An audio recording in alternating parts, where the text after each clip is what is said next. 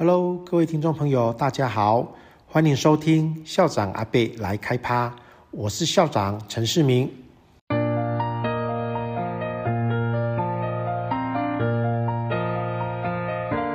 选择维德，因为我有梦。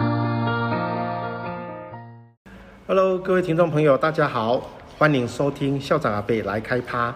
今天在线上跟我们聊天的是三年级的戴允晨。哎，允晨，先跟听众朋友问好，然后简单的做个自我介绍。各位听众朋友，大家好，我是威格小学三年级戴允晨。我感觉兴趣的科目是社会。社会，嗯。我也喜欢听音乐、打电动、旅行，嗯哦、但是我超恨看书。少爱看书的，超超讨厌看书的，超讨厌。嗯哼，那我最然后我最常运动是是打网球跟打高尔夫球。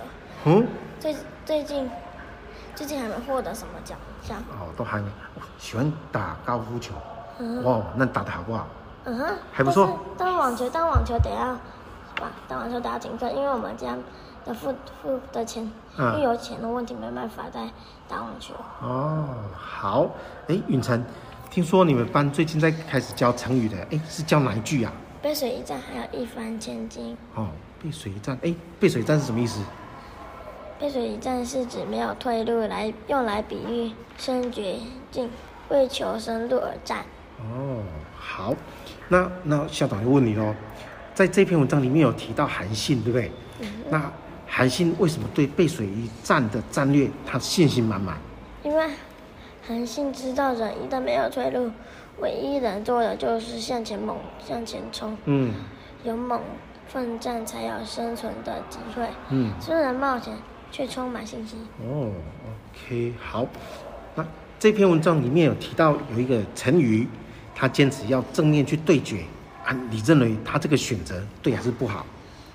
我认为这是错误的决定。他对自己的兵力太过于自信了。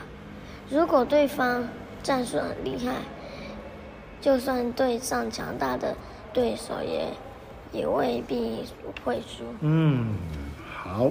哎，那一饭千金的故事说明韩信这个人怎么样啊？韩信是一个知道报恩的人，嗯、虽然是多年前的的恩义。他依然记在心里，没有忘记，啊、是个知道恩图报的人。哦，好，哎，哦，原来背水一战跟一饭千金的成语都是跟韩信有关哦。嗯，好，谢谢允晨，你真的很棒。那今天我们的访问就到这边，谢谢允晨。那各位听众朋友，我们下次见，拜拜。拜拜，小